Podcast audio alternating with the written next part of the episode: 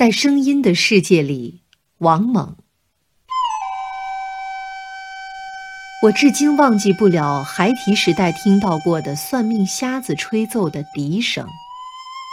寒冷的冬夜，萧瑟的生活，一声无依无靠的笛子，呜咽抖颤，如泣如诉，表达着人生的艰难困苦、孤独凄清，轻回低转，听之泪下。不知道这算不算我这一生的第一节音乐课？我慢慢知道，声音是世界上最奇妙的东西，无影无踪，无体积，无重量，无定型，却又入耳牵心，怡神动性，说不言之言，达意外之意，无为而无不有。我喜欢听雨，小雨声使我感觉温柔静穆。和平而又缠绵弥漫无尽，中雨声使我感到活泼跳荡滋润，似乎这声音能带来某种新的转机、新的希望。大雨声使我壮怀激烈，威严和恐怖呼唤着豪情，而突然的风声能使我的心一下子抽紧在一起。风声雨声混在一起。能使我沉浸于忧思中，而又跃跃欲试。我学着唱歌，所有的动人的歌曲似乎都带有一点感伤，即使是进行曲、谐谑曲。当这个歌曲被你学会，装进你的头脑，当一切都时过境迁的时候，记忆中的进行曲不是也会随着时间的流逝而变得越来越温柔吗？即使是最激越、最欢快的歌曲，一个人唱起来，不也有点寂寞吗？一个真正的强者，一个真正激越者和欢快着的人，未必会唱很多的歌；一个财源茂盛的大亨，未必会去写企业家的报告文学；一个成功的政治家，大约不会去做特型演员，演革命领袖。一个与自己的心上人过着团圆美满的夫妻生活，天长地久不分离，人丁兴旺，子孙满堂的人，大概也不会去谱写吟唱小夜曲。莫非，艺术是属于弱者、失败者的？我喜欢听单弦牌子曲《风雨归舟》。他似乎用闲适并带几分粗犷的声音吐出了心中的快垒。我喜欢听梅花大鼓、宝玉探晴雯，绕来绕去的腔调十分含蓄，十分委婉。我总觉得用这样的曲子做背景音乐是最合适的。河南坠子的调门与唱法则富有一种幽默感。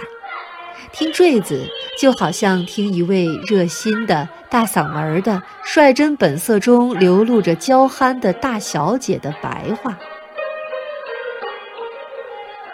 戏曲中最让我动情的是河北梆子，苍凉高亢，嘶喊哭嚎，大吵大闹，如醉如痴。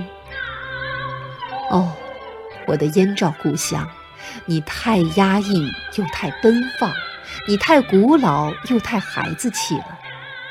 强刺激的河北梆子，这不就是我们自己土生土长的滚石乐吗？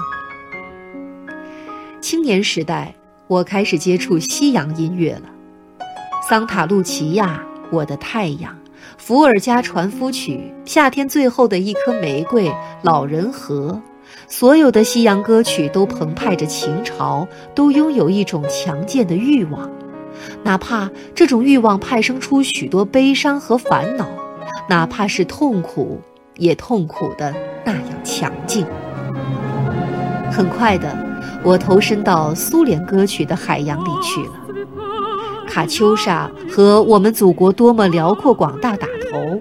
一首接一首明朗、充实、理想、执着的苏联歌曲，掀起了我心头的波浪，点燃了我青春的火焰，插上了我奋飞的双翅。苏联歌曲成了我生命的一部分，我生活的一部分，我命运的一部分。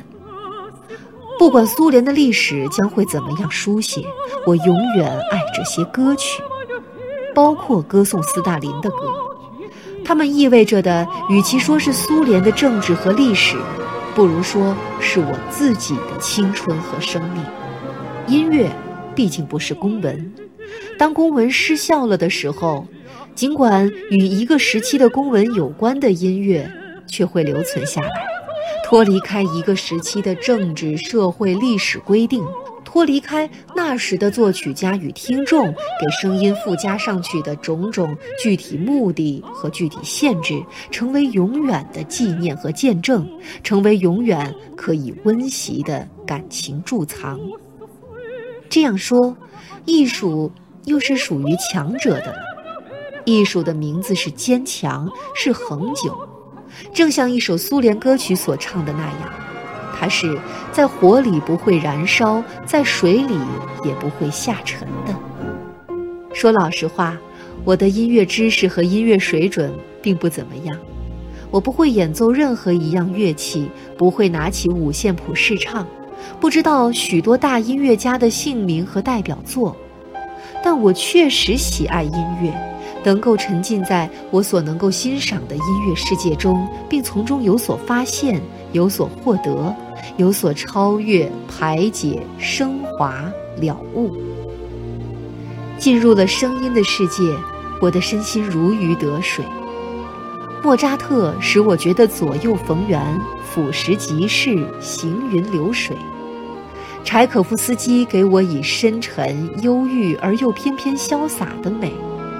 贝多芬则以他的严谨、雍容、博大、丰善，使我五体投地的喘不过气来。肖邦的钢琴协奏曲如春潮，如月华，如鲜花灿烂，如水银泻地。听了他的作品，我会觉得自己更年轻、更聪明、更自信。所有他们的作品都给我一种神圣、一种清明、一种灵魂沐浴的通畅爽洁，一种对于人生价值，包括人生的一切困扰和痛苦的代价的理解和肯定。听他们的作品，是我能够健康的活着，继续健康的活下去，战胜一切邪恶和干扰，工作下去、写作下去的保证。和力量的源泉。流行歌曲、通俗歌曲也自有它的魅力。周璇、邓丽君、维维，以及美国的约翰丹佛、芭芭拉，德国的妮娜，苏联的布加乔娃，西班牙的胡里奥，都有打动我的地方。我甚至于设想过，如果我当年不去搞写作。如果我去学唱通俗歌曲，或者去学器乐，或者去学作曲呢？我相信我会有一定的成就的，并非由于我什么事都逞能，不是由于我声带条件特别好，只是由于我太热爱音乐，太愿意生活在声音的世界里了。而经验告诉我，热爱，这已经是做好一件事的首要的保证。人生因有音乐而变得更美好，更难于被玷污，更值得，不是吗？一九九二年二月。